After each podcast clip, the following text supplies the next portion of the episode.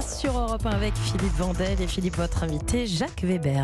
Mon invité, c'est Jacques Weber, mais l'indispensable de maintenant, c'est Sébastien Bordona. Vous êtes un grand lecteur, Jacques Weber. Est-ce que vous lisez, en plus des textes, des textes sacrés ou non, de la BD Ah oui, oui, des- je lis des- beaucoup. La BD, par contre, non, hélas. Et ça, j'aimerais bien m'y mettre, mais j'ai du mal. J'aime beaucoup je ce hélas. resté- je suis resté à la BD belge Ouais. et je trouve ça complètement crétin parce qu'il y a des gens qui visiblement ont un talent absolument fou désormais dans la dans la BD, mais je connais pas bien du tout. Enfin, je connais pas du tout en fait. Voilà. Alors là, c'est pas tout Je à fait de la BD. Euh, c'est un album illustré qui s'appelle le Britpop, donc le Britbook, pardon. Le concept dessiné 60 ans de pop culture britannique en 272 pages seulement. J'imagine. Quoi que je sais pas s'il y a les Stranglers dedans, ça commence quand, ça s'arrête quand, Sébastien? Bon alors, le dernier dessin, en fait, c'est la bonne tête du roi euh, Charles III avec ses grandes oreilles et ses pommettes bien rouges. J'ai choisi de vous parler de ce Britbook parce qu'il il est rempli de caricatures géniales et parce que c'est fou, comme la culture des Anglais, c'est aussi un peu la nôtre. La BD commence en 1962 avec James Bond. Albert Broccoli et Harry Salzman tentent l'adaptation au cinéma d'un d'un petit roman d'espionnage hein, avec un tout petit budget. Du coup, eh ben, ils prennent euh, deux inconnus, Ursula Andress et un Écossais qui a été candidat au concours de Mister Universe, un certain Sean Connery. Mhm. La musique a été composée, eh ben, non pas par John Barry, on l'entend souvent, John Barry. John Barry n'est que arrangeur. Le compositeur, en fait, c'est Monty Norman. Il a repris un truc qu'il avait lui-même proposé pour une comédie musicale quelques années avant, qui finalement tombait à l'eau, puis il l'a ressorti. Ça s'appelait Good Thing Bad Things. Écoutez.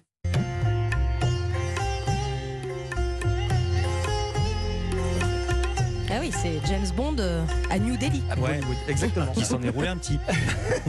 Alors Monty Norman, il est mort l'année dernière à 94 ans.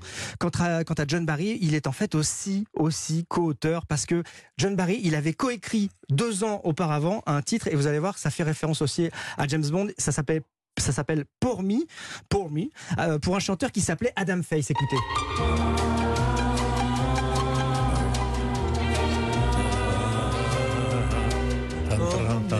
Il y avait ce riff là entre guillemets qui, était choisi. Allez, assez parlé de James Bond. On tourne les pages du Britbook. 63, les Beatles sortent leur premier album. 64, leur premier film. 65, c'est au tour des Rolling Stones la sortie de Painted Black.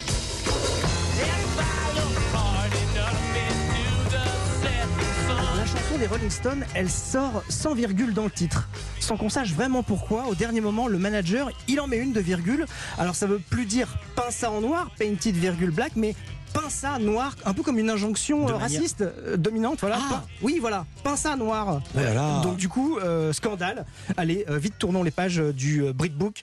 75, c'est la sortie du film Monty Python Sacré Graal. L'acteur Rowan Atkinson, futur Mr Bean, a 20 ans. Il est à Oxford avec Tony Blair. 1978, une Anglaise de 18 ans lit le roman Wuthering Heights de Emily Brontë.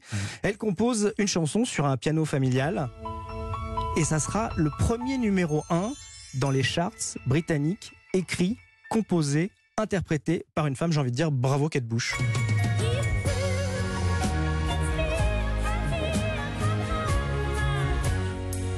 Allez, viennent les années 80, euh, toujours dans ce Britbook qui, moi, il a 20 ans avec son Kids in America. Phil Collins chante In the Air Tonight avec un break de batterie à la troisième minute et combien de seconde, Stéphanie Euh, 18e seconde. 16e, bravo, bravo, bravo. 1985, Monet Penny joue une dernière fois dans un James Bond. 86, La Vache Folle touche en premier le cheptel bovin. 184 588 animaux malades sont abattus. 1987, ça va beaucoup mieux grâce à Rick Astley.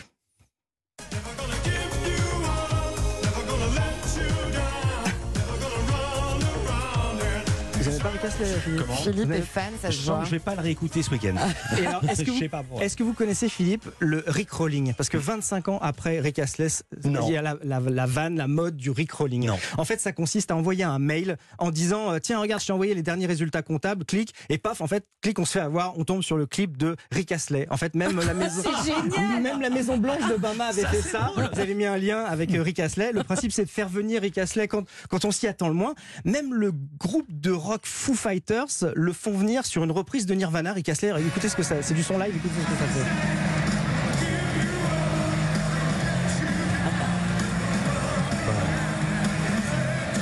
Rick Astley n'a pas fait d'apparition surprise aux funérailles d'Elisabeth II, euh, maybe pour euh, George III.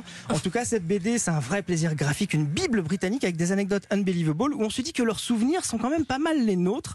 Alors, est-ce que la réciproque est vraie? Je sais pas, vaste débat. Le Britbook de Hervé Bourri, c'est publié chez Dargo, c'est de la vraie nostalgie positive. Merci beaucoup, Sébastien Bordona. Vous n'écoutez pas de rock anglais, mais ça peut peut-être vous Non, réconcilier. mais là, il y a des, des, des, des petits passages qui, qui Des me infos. des choses. Ouais.